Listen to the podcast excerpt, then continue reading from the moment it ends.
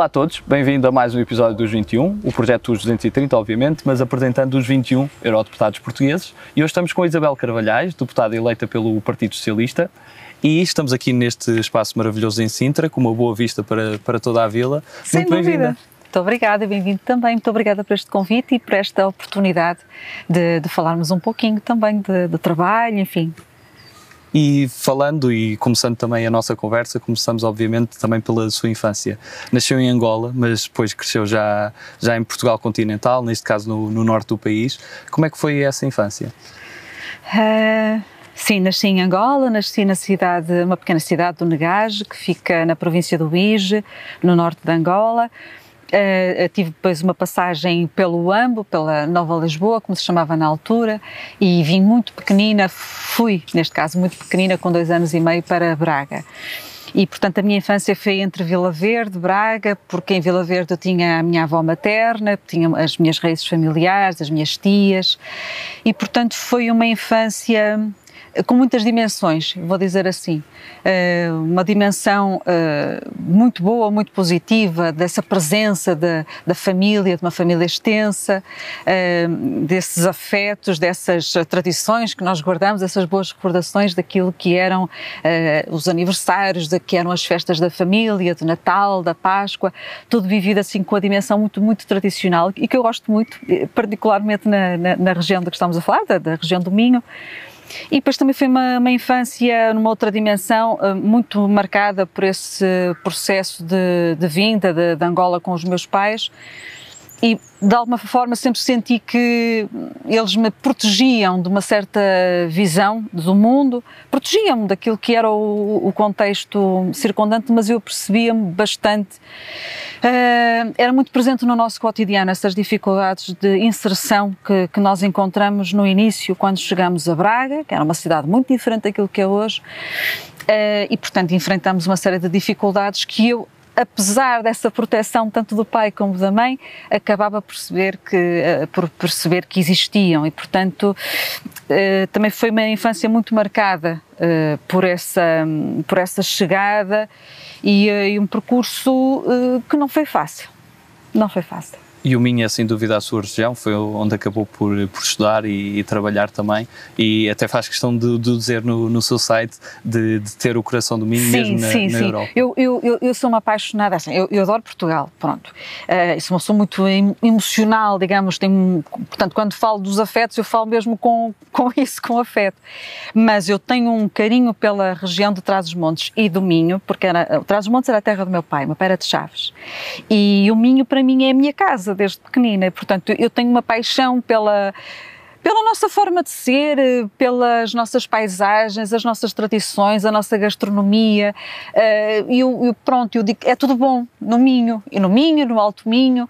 Eh, lá está, porque cresci e talvez também não só porque cresci nesse contexto, mas porque tive a, tive a possibilidade depois de viver noutros espaços, mesmo fora de Portugal, e eu acho que quanto mais mundo temos, quanto mais saímos e conhecemos outros espaços, mais valorizamos aquilo que é nosso. E acho que também resulta um bocadinho esta minha paixão pelo Minho, pelo Alto Minho, por trás dos montes e, no fundo, pelo meu país, vem muito também deste ter estado fora e, e ter aprendido, de facto, a valorizar muito o que temos cá dentro.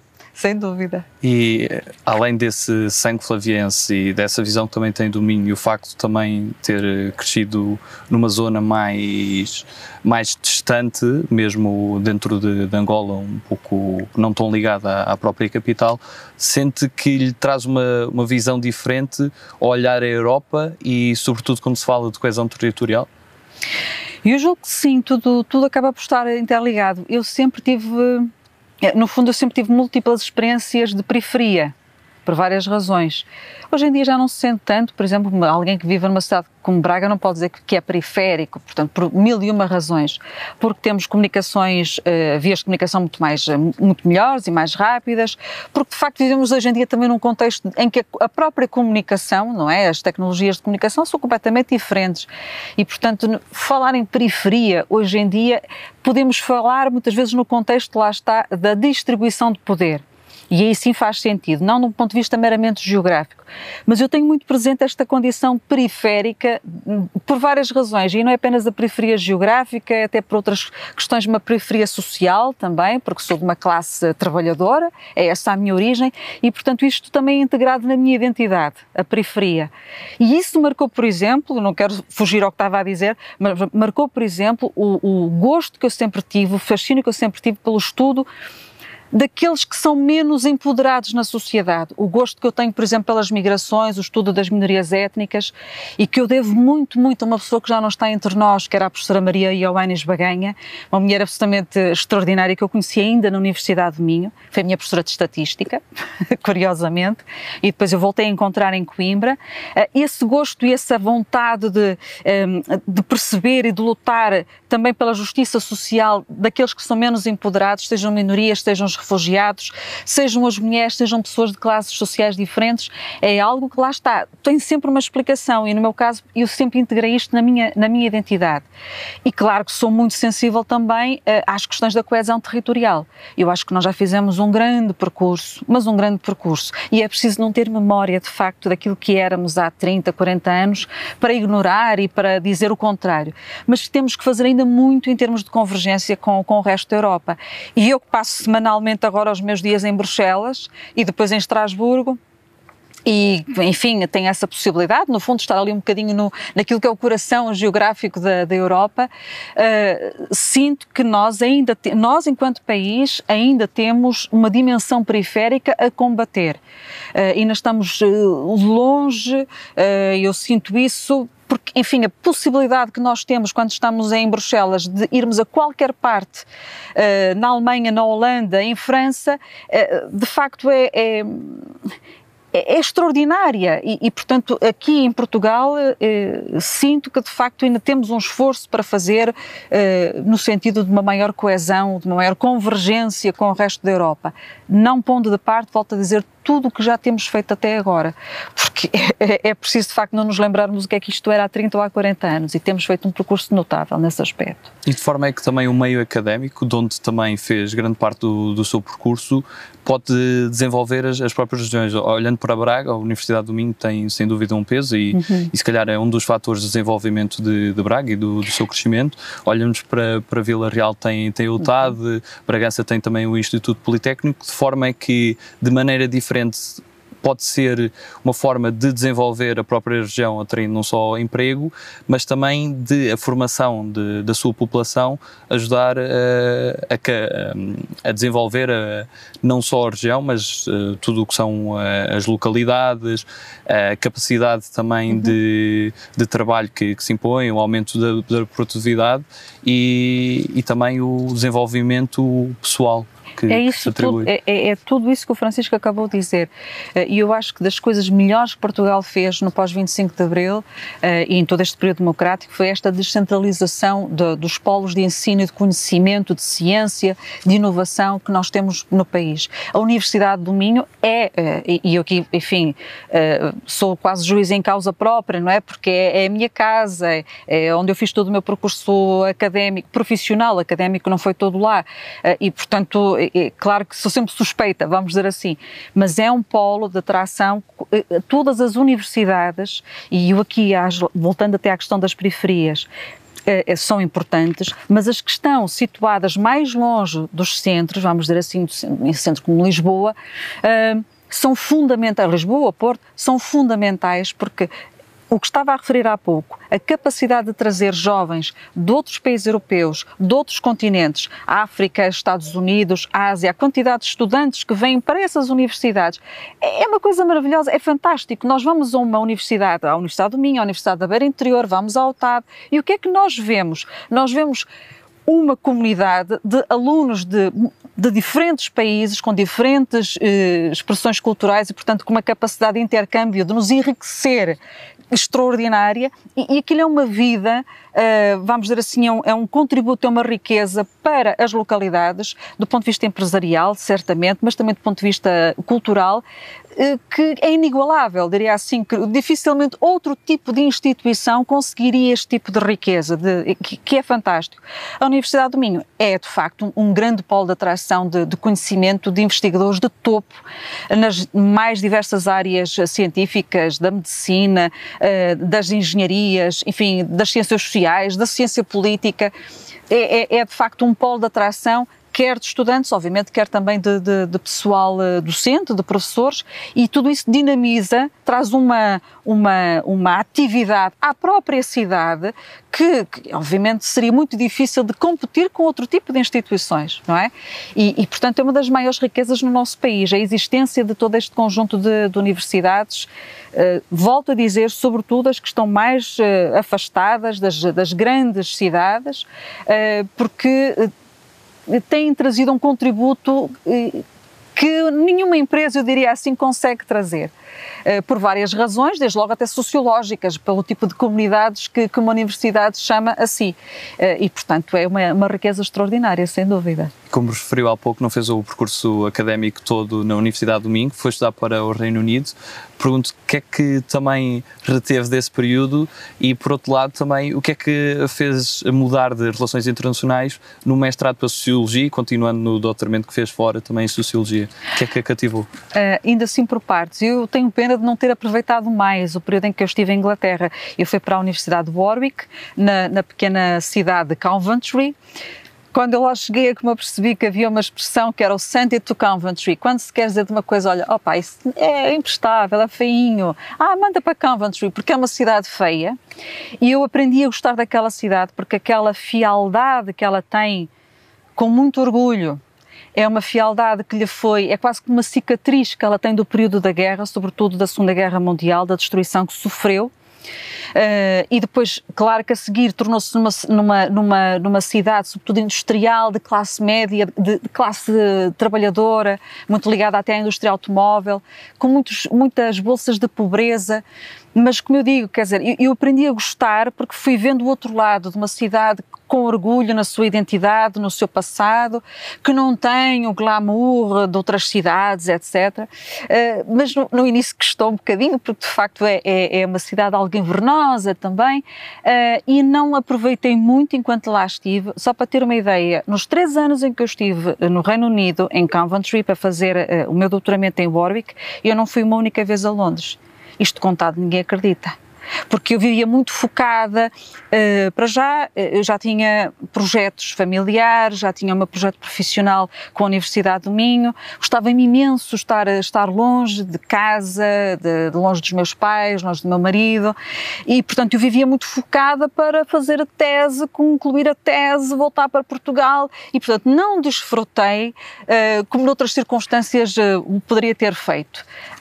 e o que eu retenho de facto dessa altura, lá está, é que a riqueza daquela cidade, de Coventry, uh, que tinha, também tinha muitas comunidades de refugiados, lembro-me de, de afegãos, por exemplo, no período em que eu lá estive, foi a seguir ao 11 de setembro, a riqueza que ela tinha adivinha muito da presença da universidade. Mais uma vez, se não fosse aquela universidade, bom, aquilo era uma hecatombe. Uh, se calhar Calvas, se me ouvir agora, se o Mayor de lá, se o Presidente de Câmara me ouvir, vai dizer, não, não seria bem assim, nós sobrevivíamos na mesma.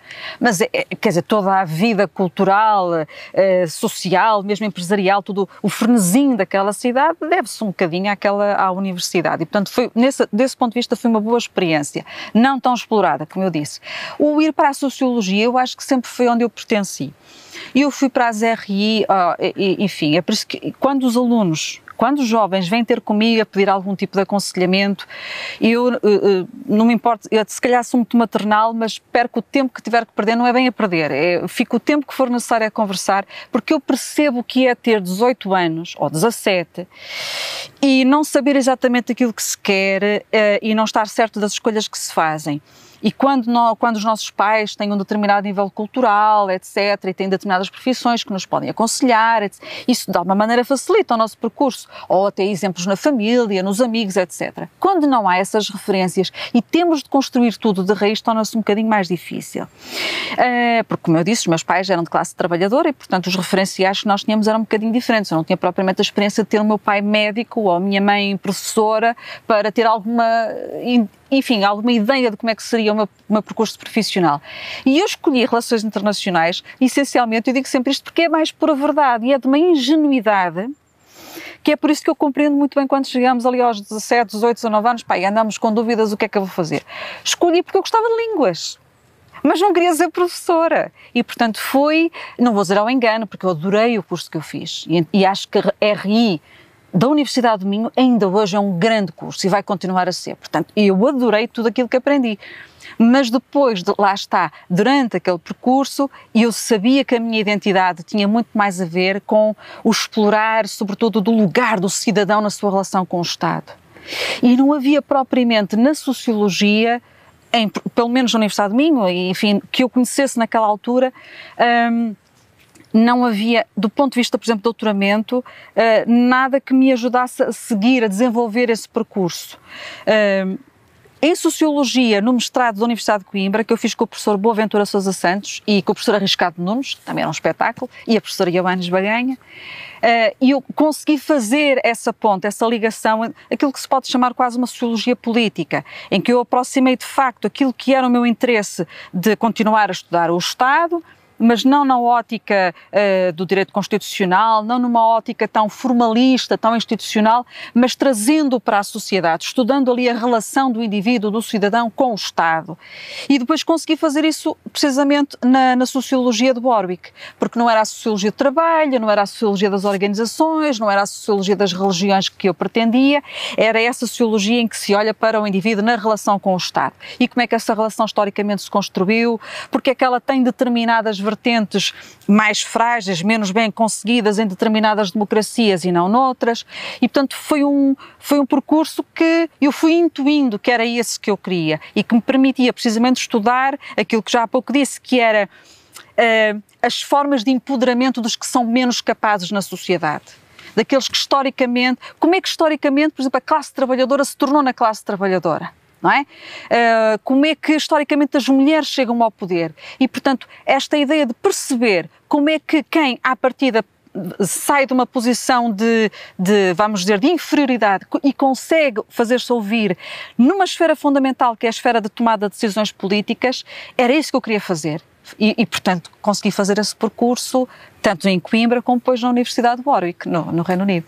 E tendo essa experiência, onde é que vê o indivíduo no meio político, por exemplo, há muito, se não me engano, de, é a lógica de constante de, que há o desafio de equilibrar a liberdade individual com a liberdade coletiva e dessa necessidade de vivência em comunidade, nomeadamente também as questões de solidariedade que se impõem e de Estado social.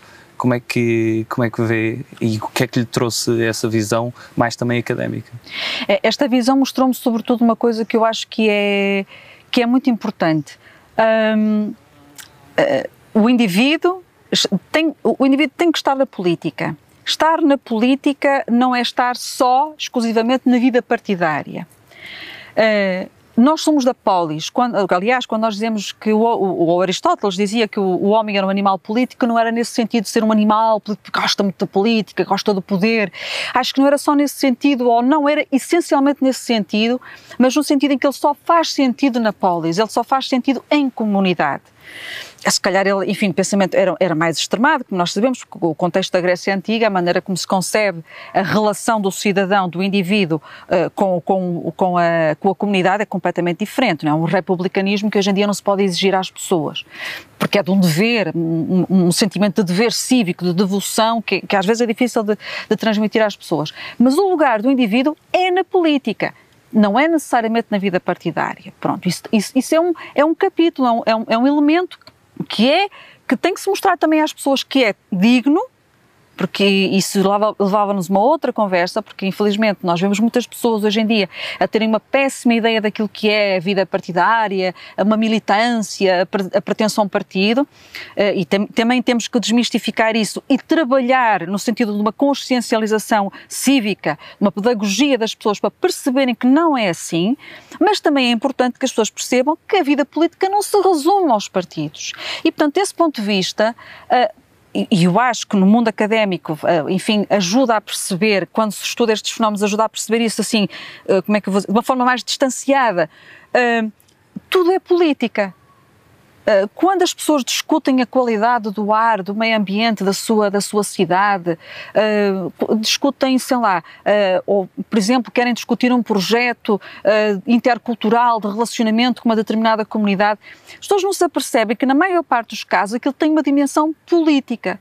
O que se passa é que todos nós vamos sendo erradamente educados ao longo da nossa vida para, ideia, para uma ideia muito pequenina do que é que é a política e achamos que a política é naquele sentido mesquinho de, dos frenesinhos partidários, das quesílias partidárias, intrapartidárias, e portanto não, não vemos a, a verdadeira dimensão da política. E eu acho que isso tem que ser temos todos, e eu espero que o vosso projeto também ajude a, isso, a, a perceber que a política vai muito mais além disso.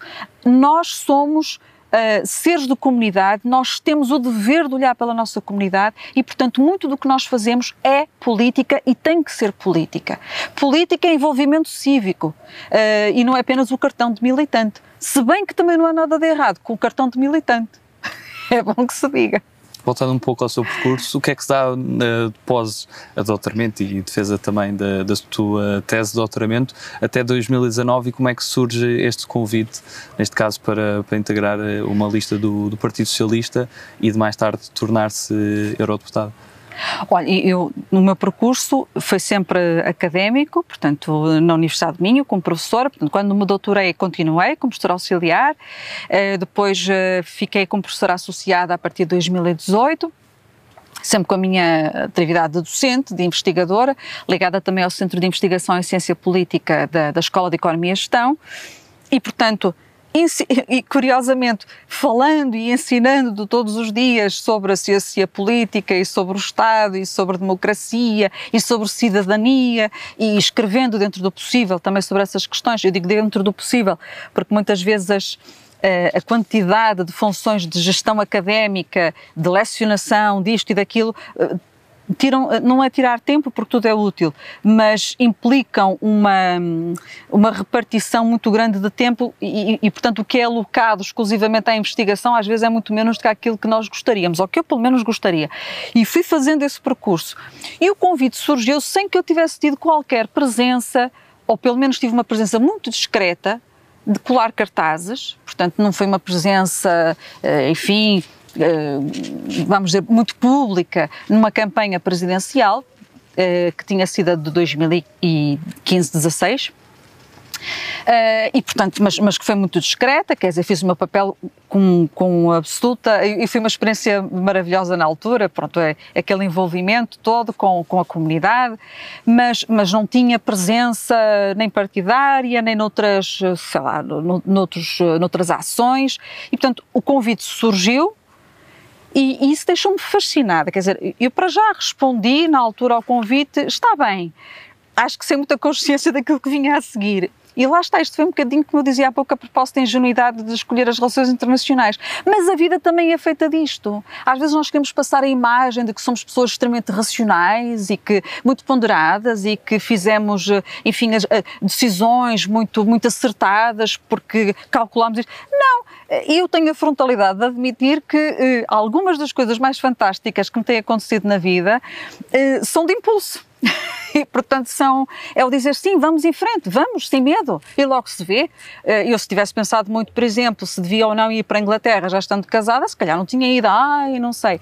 E, portanto, há, há várias coisas na minha vida em que é, vamos, vamos em frente e, e tem resultado.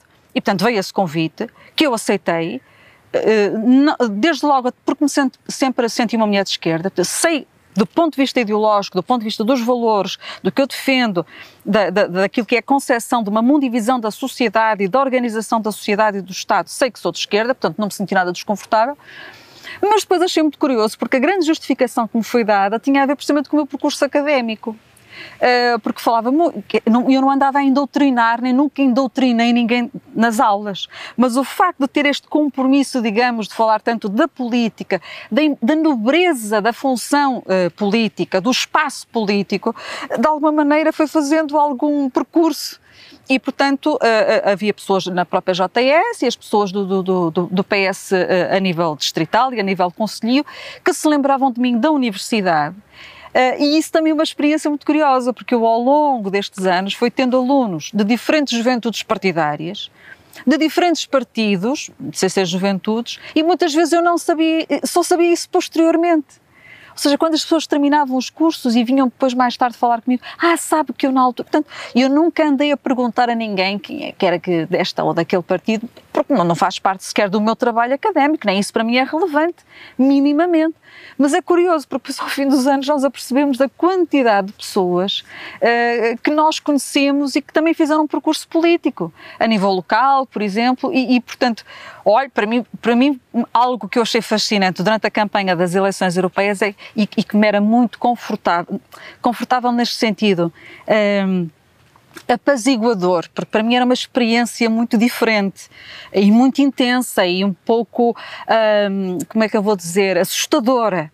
É que a todos os sítios onde eu ia, nas 14 conselhias, 14 conselhos do Distrito de Braga, havia sempre alguém que tinha sido meu aluno e que era do Partido Socialista, ou que era da, da JS, ou que até era de outros partidos, mas que ia para me ver, para dizer, muitos até diziam, olha, vou votar em si, as pessoas não votam propriamente, mas uh, pronto, porque foi minha professora, e o encontrar alguns rostos uh, que me eram familiares, no contexto assim de centenas de pessoas, oh, era muito tranquilizador. Sobretudo para quem eh, estava pela primeira vez naquelas andanças e portanto foi uma foi uma aventura foi uma grande aventura sem dúvida e já no, no Parlamento Europeu, qual é que foi o momento mais marcante que, que teve e que viveu? Olha, um, um momento mais marcante histórico foi o Brexit porque assisti, no fundo, a todas aquelas discussões. Ainda estive em algumas reuniões da Comissão de Pescas, por exemplo, com os colegas uh, ingleses que queriam ir embora e os que queriam ficar. Foi um sentimento pesado na altura? Foi, foi um sentimento pesado, foi, foi tudo muito emocional, porque havia pessoas, uh, nós todos, por exemplo, no grupo do SID, uh, eh, estávamos tristes, as pessoas choravam, estavam mesmo muito emocionais, estavam em baixo. Claro que eu, eu via de uma forma um bocadinho mais como observadora, porque estava a chegar, mas, mas notava-se que era um ambiente triste, pesado e depois ao mesmo tempo aquele contraste dissonante de haver colegas, eh, de, de, como por exemplo do UKIP, que estavam contentíssimos e faziam festa e, e estavam, era urras. Com as bandeiras é, e, ui, completamente, completamente, com flutos de champanhe, andavam por lá nos corredores, é uma coisa assim. E, portanto, foi, foi quando eu cheguei, passado alguns meses, enfim, foi logo dos momentos históricos que, que eu achei mais marcantes e o poder estar ali naquele contexto e a ver tudo assim na primeira pessoa, por assim dizer. Portanto, foi logo, foi logo esse momento, sem e acha dúvida. que ainda voltam? Uh, é, eu diria que, que no futuro talvez isso aconteça. Se calhar não todos, mas. Repara, a Inglaterra nunca foi, sempre teve o seu quê de outsider. Quem conhece a história e. Aliás, o Yes Minister até fala muito disso. Sim, toda a história uh, da, da entrada do Reino Unido para a União Europeia sempre revelou ali, enfim, algumas reticências, uma, uma forma diferente de ser. Se, pá, com, enfim, eh, quem conhecer aquela história percebe que eles sempre foram. Um, eu lembro-me de, um, de um colega meu irlandês que apresentou um trabalho na Universidade de Minho, precisamente. Eh, era um trabalho de, de, estudo, de análise de conteúdo sobre a forma como os mídias tinham tratado a entrada para a União Europeia agora a saída da União Europeia. E já na altura da entrada, o entusiasmo não era nenhum, portanto, ele trazia mesmo uh, excertos de, de, de entrevistas e de jornais, de artigos de jornais, e, portanto, comparado com aquilo que era o entusiasmo, por exemplo, sei lá, de uma Grécia, de Portugal, de Espanha, quando aderimos, uma coisa fantástica e noticiada, a forma como eles viveram teve sempre ali um misto de, de suspeição, de reserva, de reticências, uh, muito pragmatismo. Era algo que lhes parecia útil, mas uh, vamos lá. E, portanto, no contexto deste pragmatismo todo, eh, em política, por que não? Daqui por alguns anos, eu acho que muitos setores da sociedade britânica, que até seriam defensores do Brexit, percebem que se calhar não terá sido de facto a melhor opção. É, e, portanto, vamos esperar mais algum tempo. Nomeadamente os utilizadores de automóveis neste momento é. estão a passar mal com essa questão. um, como é que é, obviamente estamos num, num período de Covid-19, é sempre atípico, mas como é que é uma semana normal na sua vida, nomeadamente com o trabalho de, das comissões em que está presente, como, como efetiva e como suplente? É um, é um trabalho muito frenético e, e cada dia é sempre diferente do outro. E, portanto, a impressão que eu tenho é que ao fim de uma semana vivi várias semanas. E, portanto, quando eu quero dizer, na, na segunda-feira, não sei se foi na segunda ou se já foi há 15 dias, porque parece que aconteceram mil e uma coisas. Isto porque tenho presença nas três comissões e adoro estar nas três comissões. Uh, as delegações também têm presença, mas as relações têm uma, uma, uma função, digamos, uma periodicidade diferente. É, é um trabalho diferente, muito menos uh, trabalhoso, digamos, estamos presentes, acompanhamos os dossiês, etc mas não se compara com o trabalho das comissões. E para além destas três, tem a outra que também é muito uh, delicada, muito sensível, que é a comissão de uh, uma comissão uh, digamos, de inquérito sobre as condições de transporte dos animais, sobre o bem-estar dos animais durante o seu transporte. E, portanto, entre reuniões eh, de shadows, as reuniões de sombras dos vários relatores, entre o preparar comunicações, eh, o procurar também ter sempre alguma presença com a sociedade civil, eh, enfim, os dias são, são eu gostava que tivessem mais de 24 horas, mas não têm. E, e a pena que eu tenho é que, apesar de todo o trabalho, eu gostava de poder ter tempo para me dedicar ainda mais a, a, ir às escolas, a estar com empresários, a estar com as instituições. Uh, o Covid veio, enfim, a pandemia veio. Uh, criar aqui uma grande entropia. Eu já estava com alguma dinâmica de trabalho no terreno, por assim dizer, às sextas-feiras, aos fins de semana, porque é a única altura em que, vinda de Bruxelas, consigo ter esse contacto. E o período pandémico foi absolutamente demolidor, quer dizer, e já estamos todos cansados de webinars, isto tem muita graça, eh, ajuda, porque ao mesmo tempo não temos aquela dependência física, podemos até estar em três reuniões ao mesmo tempo, mas não é a mesma coisa. Não é a mesma coisa para negociar eh, e, portanto, voltar às, às mesas de negociação, sobretudo na negociação de dossiês, como está agora a acontecer, é muito importante, fiquei super contente. E não é a mesma coisa quando queremos contactar com, com as pessoas, sejam escolas, instituições, eh, associações, etc. Eh, temos que ir ao terreno, estar com as pessoas, olhos nos olhos, é assim que se deve estar. E o dia só tem 24 horas. Não dá para muito e uma das delegações que, que faz parte eh, prende-se com as relações com, com, os Estados Unidos.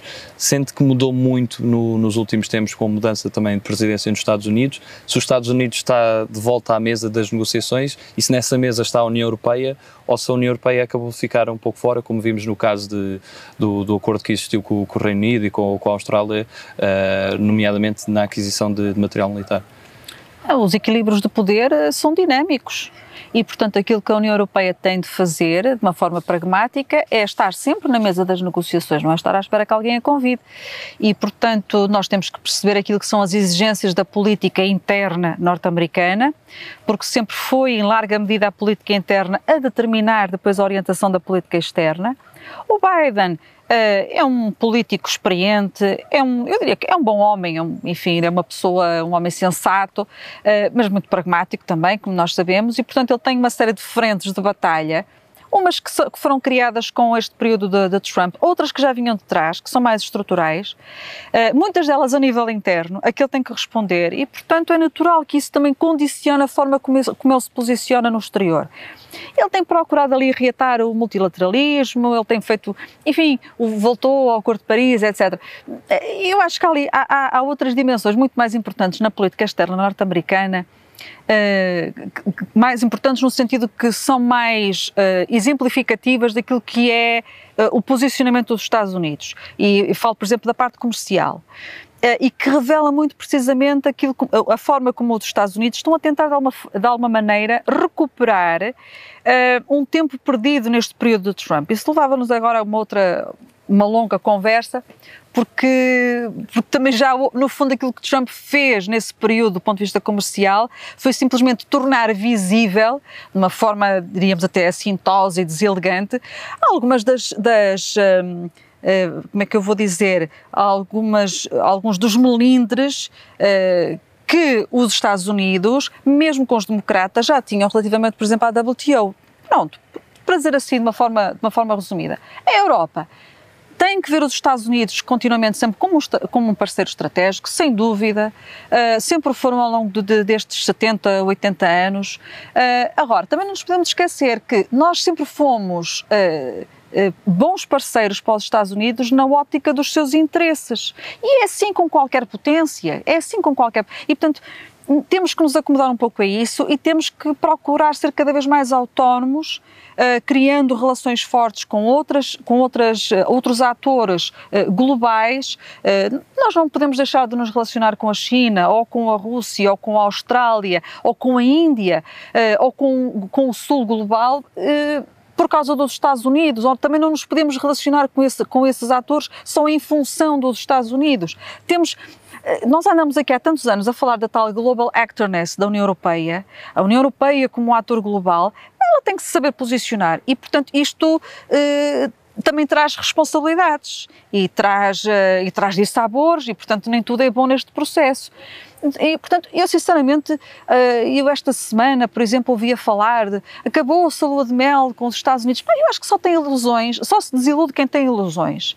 Os Estados Unidos fazem aquilo que acham, do ponto de vista muito pragmático, o que é melhor para a sua gestão interna, para os muitos problemas que têm. Uh, e nós temos que ter a inteligência suficiente de procurar continuar numa boa relação, numa relação aberta, franca com eles, a lutar também pelos nossos interesses. Por exemplo, os Estados Unidos, neste momento, são altamente críticos daquilo que nós pretendemos que seja a nossa estratégia para a agricultura e para os sistemas alimentares nos próximos anos. Nós temos uma determinada ideia daquilo que deve ser, do que devem ser sistemas alimentares uh, equilibrados, uh, sustentáveis, resilientes, mais verdes, uma economia descarbonizada. E eles, por exemplo, acham que a forma como nós estamos a conceber a estratégia do prado ao prato, as etapas, eh, enfim, as, as, metas que nós estamos a propor para se conseguir uma economia descarbonizada, que são completamente disruptivas. E o pior é que depois podem arrastar outros países com eles também nesta leitura. E portanto, isso é que nos deve preocupar. É, como é que eh, nós conseguimos levar avante, de uma forma convicta, mas funcional, não é? Aquilo que é, por exemplo, o nosso grande objetivo de concretização do, do Green Deal, do Pacto Ecológico Europeu.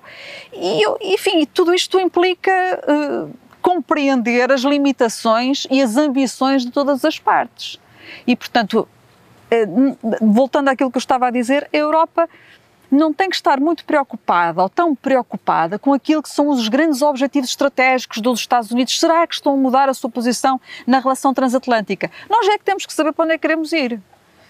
Uh, e, e, portanto, é um bocadinho isso. E eu acho que até mesmo esta, este sentimento, uh, estas reações relativamente a, a alguns comportamentos uh, menos simpáticos por parte dos Estados Unidos, como foi agora este, este acordo, com a Austrália e com o Reino Unido, revelam também uh, a, a, nossa dependência ainda, a forma como nos pensamos politicamente, dependentes dos Estados Unidos. Uh, e, portanto, eu não sou contra nenhuma cisão com os Estados Unidos, nada disso. Mas, mas, há que crescer, há que crescer também do ponto de vista daquilo que é a nossa política de defesa e de segurança, por exemplo. Há que crescer uh, e, e perceber essas limitações.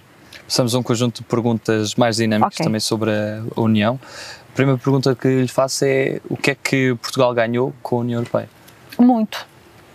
Uh, e numa relação uh, win-win, todos ganham sempre alguma coisa, se calhar se, nunca se ganha tudo, uh, não é esse o objetivo, mas ganhou-se muito.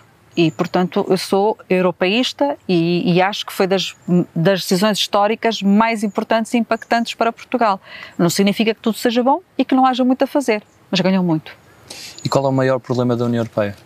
Oh, o grande, o grande problema da União Europeia é conseguir passar para os seus cidadãos uh, a ideia de que uh, a, a, sua linguagem sobre o projeto europeu, os valores europeus, é uma linguagem atual. E isto tem que descer à terra. Uh, porque, e, eu compreendo, e, e quem gosta de história compreende isto, de facto é um projeto de paz, de prosperidade, como não há memória no continente europeu. E, e, portanto, é preciso ignorar tudo aquilo que foi a história da Europa para dizer o contrário. Mas as pessoas não vivem disto. As pessoas no, seu dia a dia têm muita dificuldade em incorporar estas narrativas. O que é que, é? Que, me interessa, sobretudo pessoas jovens, por exemplo? O que é que me interessa aquilo que aconteceu há 70 ou 80 anos? Isso foi um projeto de paz. Uh, o que é que isto significa? Que a Europa tem que conseguir no dia a dia das pessoas tem de conseguir que esse projeto seja sentido no seu cotidiano, por exemplo, através da concretização do Pilar Europeu dos Direitos Sociais. Isso é que é muito importante. Eu acho que é um pilar fundamental para a sobrevivência do próprio projeto europeu. Tudo mais depois vem a seguir. Porque é como eu digo, é fundamental a questão do, do Estado de Direito, da, da solidariedade, de ser um projeto de paz, os valores da democracia, do respeito pelas diferenças, etc. E as pessoas em, diria assim, em contexto de uma certa normalidade do seu cotidiano, percebem perfeitamente que tudo isso é necessário. Mas num contexto de dificuldades, por exemplo, económicas, elas são muito menos sensíveis a essa narrativa e, portanto, elas têm que sentir qualquer coisa mais concreto na habitação, no acesso ao emprego, na diminuição das, das discriminações salariais entre homens e mulheres e, portanto, na diminuição das taxas de pobreza das crianças a nível europeu, ou seja, é no dia a dia que a Europa consegue concretizar o seu projeto. A narrativa é importante, mas a melhor forma de viver a narrativa é levá-la para a vida das pessoas, no seu cotidiano. É o maior desafio que eu, que eu entendo para o futuro da Europa, sem dúvida. Se não vivesse em Portugal, qual era aquele país da União Europeia que gostaria de experimentar viver, por exemplo, por um ano ou... Ah, por um ano, porque eu gosto muito de Portugal. Uh, ah, há imensos países, eu em qualquer um dos 27, mas, mas eu tenho assim um, um fascínio muito grande pela Itália. Uh, Mais sul ou norte? Sul. Sul. Sul lá ir assim para Nápoles, lá para o sul, para a Sicília, onde tenho, tenho uma grande amiga de doutoramento que está-me sempre a dizer que tenho que lá ir passar uma temporada com ela. Iria certamente assim para um país do sul ou para a Grécia uh, e com jeitinho até me punha lá no norte da África, já não estava na, na Europa, porque tenho uma, sinto sempre uma afinidade cultural grande com todo o sul e com o Mediterrâneo e, e curiosamente, e tenho esta experiência de várias vivências na minha vida, de, de me sentir mais próxima culturalmente e, e com uma aquela sintonia que quase nem precisamos de palavras com pessoas de, de, de países do Norte da África do Sul da Europa do, com países do Norte. E pá, eu não gosto nada disso porque significa que também me falta mundo do ponto de vista da experiência com pessoas, com as comunidades de, nórdicas. E se calhar até nem me fazia mal nenhum ficar um ano a viver na Finlândia. Ou, ou enfim, já lá estive a, a, a, a título académico por um curto período de tempo, mas acho que é importante às vezes até evitarmos uh, precisamente os sítios onde estamos mais confortáveis do ponto de vista cultural, que é para ver se crescemos e, se, e até se uh, nos libertamos de alguns preconceitos que possamos ter. Mas isto acontece. Passamos a um conjunto de, de, escolhas. A primeira escolha é sempre a mesma em, todas, em todos os deputados e eurodeputados, é sempre entre humildade e ambição. Ambição sempre com humildade Cães ou gatos? A cães. António, variações ou chutes e pontapés? Opa, os chutes que me perdoem, mas o António, ainda por cima, da, lá de cima de, de, da Mares, António Variações. Mercado livre ou comércio de proximidade? Os dois são compatíveis. Gosto muito e acho que é fundamental o comércio de proximidade, mas também compreendo que uh, mercado, mercado livre é que nos uh, permite expansão, enfim, posicionar-nos como uma potência a nível mundial. Bom Jesus ou Montmartre? É pá, Bom Jesus, o que é que isso? Sonho ou realidade? As duas coisas são fundamentais. A realidade tem que ter sonho, sempre. Liberdade ou segurança? Epá, também vou para as duas, o que é que de fazer? Liberdade. É um pois é, é liberdade e segurança. Eu sou como um anúncio da Volvo aqui há alguns anos atrás, que é a liberdade e a segurança. Se calhar vou um bocadinho mais para a segurança, eh, tendo, apesar de tudo tendo a ser um pouco conservadora. Sim, Schumann ou Delors? Ah, até pelo percurso de vida dele, o Delors. Apesar do Schumann ser mais inspirador, mas o, o Delors. Campo ou cidade? Campo. Burocrática ou pragmática? Pragmática. Poesia ou prosa? É pá, as duas. Paixão. As duas. Um euro ou 200 escudos? ah, é, eu acho que o euro, o euro, sem dúvida. Foi uma escolha que nós fizemos. Uh, o, o, euro, uh, mas também lhe digo, o euro ou qualquer outra coisa, desde que dela sempre resulte mais igualdade social. Uh, ou seja, enfim, que num contexto, não, não interessa qual a moeda, que, que haja maior igualdade salarial uh, e, mais, e mais justiça entre homens e mulheres, por exemplo, nas mesmas funções, ainda para mais, que é sempre algo que me preocupa, que é um combate que nós temos na nossa sociedade. Já estivemos mais longe, mas continua a ser um combate para ganhar. E além da sua atividade profissional e da, da sua missão, o que é que lhe dá mais gozo fazer na vida? Opa! É estar com a minha família, é, é o meu filho, ouvir o meu filho tocar piano, é viajar, adoro viajar, adoro viajar com o meu marido, somos assim uns, pronto, uns eternos apaixonados pelas viagens, é, é, é, é o desfrutar do espaço com, com, a família, coisas muito simples, é, não preciso muito mais. Voltando às escolhas, Constituição para a Europa ou Tratado de Lisboa? Constituição. NATO ou Exército Europeu? Se calhar os dois são, eh, são conciliáveis. A NATO é muito importante. Tem, pá, agora também não vamos lá dizer mal da NATO. A NATO continua a ser muito importante. Uh, enfim, uh, pá, fica aqui na dúvida. Só o exército europeu não. Decididamente. Sozinhos e rápido ou juntos e longe? Sempre juntos e longe. Estrasburgo ou Bruxelas?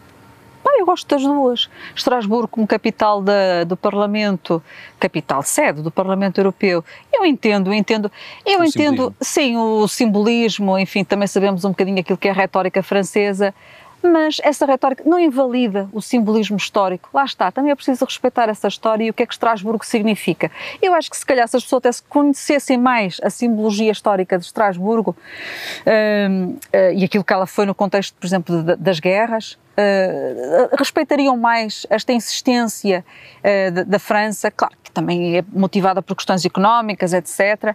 Mas acho que não é, digamos, uma justificação disparatada. Pelo contrário, historicamente, se calhar há outras coisas que fazem menos sentido. Eu gosto das duas cidades, hum, mas para o Parlamento, Estrasburgo, uma vez por mês, custa um bocadinho, mas acho que a história o justifica. Mozart ou Beethoven? Mozart. O Mozart é o pai de tudo a seguir é que vêm os outros. Eixo do mal ou lei da bolha? Eu sou, muito, eu sou franca, eu, eu não costumo ver muito programas, eu não gosto muito de assistir à conversa dos outros. Eu gosto de conversar. E quando não tenho muito para conversar, porque acho que a gente só deve falar daquilo que sabe, e às vezes somos convidados a falar de coisas mesmo quando não sabemos. Olha, se calhar hoje, hoje é o caso também, uh, como da NATO e do, do, do, do, que ainda estou aqui a, pensar, do, do exército e tal, a questão da, da autonomia, mas, mas prefiro sempre conversar, ou então quando não sei, estudar e ler, do que estar a assistir à conversa dos outros. Não tenho muita paciência. Federação ou confederação? Federação. Qual é que é a figura histórica que, que mais a inspira? Ou que inspirou mais o seu percurso também? Ah, não faço a mínima ideia. São tantas. Sim, são não é necessariamente só uma. Ah, pá, são, são muitas, são muitas ao longo da, da, da história. Não, não estou a ser, não há nenhuma lá está que eu esteja a visualizar como mais importante. São há, várias. Há aquela figura, ao conjunto de, de pessoas que, neste caso, viva, que se tivesse a oportunidade para, para almoçar, nomeadamente, que, que seria sem dúvida um convite. Uma pessoa que nunca conheceu. Não, eu, eu, eu olho, há, há, imensas pessoas com quem eu gostaria de, não me importaria de ter um almoço ou lanchar, pessoas anónimas que nós conhecemos, que têm histórias de vida riquíssimas, narrativas formidáveis e que aprendemos imenso com elas. As grandes figuras, eu podia dizer assim, para parecer bonito, ai, uma escritora, uma escritora africana, não sei quê, um grande poeta, ou político X, só que eu acho que em termos concretos, se eu tivesse a possibilidade de almoçar com eles, um, e às vezes essas coisas acontecem, por exemplo, os atores, né? Vai almoçar ou vai fazer qualquer coisa, o gatinho está ali a passar, ai, não, o pavão, é um pavão, é um pavão, acho que é um pavão. É um pavão. Mas a verdade é que eu acho que as pessoas não têm paciência para isso e, portanto, provavelmente ia ser uma conversa uh, pouco inspiradora, pouco, uh, enfim, muito monótona e aborrecida para, para a outra pessoa e para mim, se calhar, ia ser um, uma completa desilusão. E, é, é, é não vale a pena. Conhecer os ídolos. Mas o top 3 tem sido entre Barack Obama, Papa Francisco e António Guterres. É pá, não me importava, não me importava. São três opções. Sim, não me importava nada. Uh, e no mundo da música, tem assim alguma preferência? Ui, eu adoro música e adoro mesmo música, desde música clássica até o que seja mais contemporâneo. E, há, e tem muitas referências e tem muitos, auto, muita, muitos compositores que eu gosto. Sei lá, e não, olha, hoje a propósito de uma outra coisa, estava a falar da Nina Simone, uh, que é uma mulher que eu aprendi a gostar e descobri na universidade. Uh, e portanto tenho uma paixão pelas vozes das mulheres negras, aquela força, e ela não era só uma cantora, era uma grande compositora. e, e, uma grande ativista, portanto, uma pessoa muito completa também no seu percurso. Uh, por exemplo, outros haverá, mas estou agora a recordar-me, até porque hoje já falei dela. E no mundo da literatura? Da literatura, mais uma coisa complicada porque eu leio imenso e, e gosto de muitas coisas, gosto de, de, livros históricos, gosto de romances históricos, gosto de muita coisa. Não lhe sei dizer assim de, de repente um livro que eu tenha lido porque eu digo sempre, ah, este livro é fascinante e depois vem outro que, e que também mexe as medidas e portanto não, não tenho uma obra de referência. Lembro-me já agora e vai ser rápido. Um dos primeiros livros que eu li eu era muito pequena ainda e, portanto, vi-o vi com um olhar próprio de quem só tinha 10 anos, que era O Retrato, do Nicolau Gogol, que não é propriamente um livro, enfim, uma literatura que eu agora esteja a recomendar, nada disso, mas que era muito interessante, me marcou muito porque era uma mensagem de que nós devemos sempre ser perseverantes naquilo que acreditamos que é a nossa identidade. Uh, por exemplo, naquele caso, a identidade artística e nunca nos vendermos àquilo que nos parece um percurso mais fácil. E eu li aquilo com 10 anos, interpretei à minha maneira uh, e, e, ao longo da vida fui-me sempre recordando daquele retrato do Nicolau Gogol. Ouvi no outro dia num podcast que era o 45 Graus, um, em que o convidado é um, um artista e falava exatamente de da questão de, por vezes, quando temos um artista preferido, de acharmos que tudo o que ele produz é, é bom e às vezes perdemos um pouco a noção do que é que é uma arte, independentemente de ser subjetiva, de maior qualidade ou de menor qualidade. Ou seja, às vezes também essa diversidade é o que procura. Sim, uh, lá está. Eu compreendo que isso aconteça porque nós também desenvolvemos uma relação de afetividade com aquela pessoa. Uh, portanto, estamos habituados àquele cantor ou àquele escritor e, portanto, a dada altura temos dificuldade em nos distanciarmos de, de, do, do, trabalho que faz, tal como estava a dizer. Portanto, eu compreendo que isso aconteça, mas, uh, mas eu procuro não, não o fazer, de facto. O que interessa é a arte pela arte, é aquilo que se produz, independentemente de ser por esta ou por aquela pessoa, e, portanto, não me fidelizar àquele nome, uh, àquela marca, porque dali é que vem qualquer coisa boa. E, é o que eu procuro. Passando agora a um conjunto de, de, palavras soltas e pedia que, que me dissesse numa ou em poucas palavras o que é que associa a cada uma. Uh, primeiro, neste caso, um conjunto de palavras que, que escolhi é zonas rurais. Vida. Desperdício alimentar. Tristeza. Minho. Alegria. Estratégia marítima. Necessária. Bangladesh. Problemático. Cuidador. Fundamental. Cidadania Europeia. Muito importante e a construir. PRR. Muito importante. Sustentabilidade. O futuro. Jovens. O futuro também. Crianças. Amor absoluto. LGBTI. Hum, luta. O POSEI essencial para as, para as nossas regiões ultraperiféricas. Depois é preciso explicar, se calhar, o que é que é o POSEI. O POSEI é muito importante, é essencial. Para apoiar, nomeadamente, a agricultura, exatamente, as nossas, os Açores e a Madeira. Que eu ainda tenho pessoas que me perguntam o que é que é isso das ultraperiféricas. Nós temos, do género, isso devia nos interessar. Ah, interessa, temos os Açores e a Madeira. Ah, são ultraperiféricas. Pronto, então lá temos que explicar. Pescas. Uma enorme riqueza. Frugais. Não sei. Não me inspira nenhuma palavra de repente. Mas são mais céticos em relação ao, ao projeto ou à necessidade de, de cooperação? Epá, não, eu não penso muito neles. Se calhar é por isso que não vem nenhuma, nenhuma palavra à mente. Mas pode ser mais, céticos, pronto. Pode, e pode fulcrais? Uh, muitos pontos. Trabalho todos os dias. Estado de Direito. Incontornável. Inegociável. Feminismo. Inegociável. Futuro. De todos nós, para todos, para todas, eh, nas diferenças, eh, nas lutas, para todos. E se pudesse resumir a União Europeia numa palavra, que palavra é que escolher? Uma palavra muito, já usada por muitos: casa casa, espaço comum. E Portugal? Ah, Portugal, coração. Coração. uma palavra só. Para terminar, que mensagem é que gostaria de deixar a todos os portugueses e europeus que possam acompanhar também? A todos os portugueses e às portuguesas, enfim, aqueles que chegarem a ouvir, uh, que tenham muita confiança em si. Uh, nós somos muito bons no que fazemos, somos respeitados, somos reconhecidos e ninguém, e isto não sou eu que digo, porque já alguém muito mais importante disse uh, um dia, ninguém é substituído e substituível.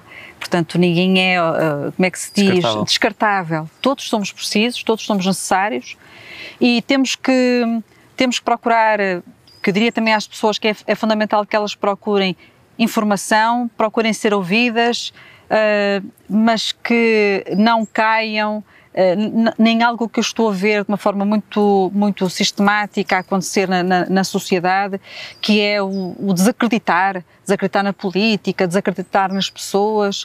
Uh, não, não há razão para que isso aconteça, porque há muitos projetos de valor, há muitas pessoas convictamente a trabalhar em prol da comunidade, em prol do bem comum e, portanto, todos são necessários, todos são importantes e, e todos temos que nos fazer ouvir. E eu acho que é preferível essa luta pela positiva do que cairmos no discurso uh, negativista do que isto está tudo mal e, e portanto, não vamos, no, não, não vale a pena acreditar nos políticos. Todos somos políticos. Era outra coisa que eu gostava de dizer às pessoas todos são políticos. No seu dia a dia, a forma como se envolvem com a sociedade, como leem jornais, como fazem a sua análise, a sua crítica, todos são políticos. E o político é uma pessoa que tem uma função em particular de, de ajudar a construir, de gerir formas de construir o bem comum. E, portanto, é uma pessoa que também tem que ser respeitada. E temos que condenar e pôr de parte os comportamentos que não são relevantes, que não são dignos, mas também temos que salvaguardar aqueles que são dignos, que são relevantes, que são sérios. Só se leva para a política aquilo que se tem. Quem não tem seriedade também não a leva para a política. Mas a política em si não é um espaço destrutor uh, e destrutivo das pessoas. É um espaço muito nobre e, portanto, todos são convidados a estar presentes e ativos na política. Isabel Carvalhais, foi a entrevista. Muito obrigado pela sua participação. Obrigada eu. Muito obrigada, Francisco. E obrigado a todos lá em casa. Continuem a acompanhar o projeto 230, as várias entrevistas aos deputados e também aos eurodeputados portugueses. Um abraço especial a todos os que nos acompanham aqui em Sintra e em todo lado, também para a companhia que tivemos aqui de, de uns pavões especiais. Mas continuem a acompanhar o projeto e a dar o vosso feedback. Obrigado a todos. Até à próxima.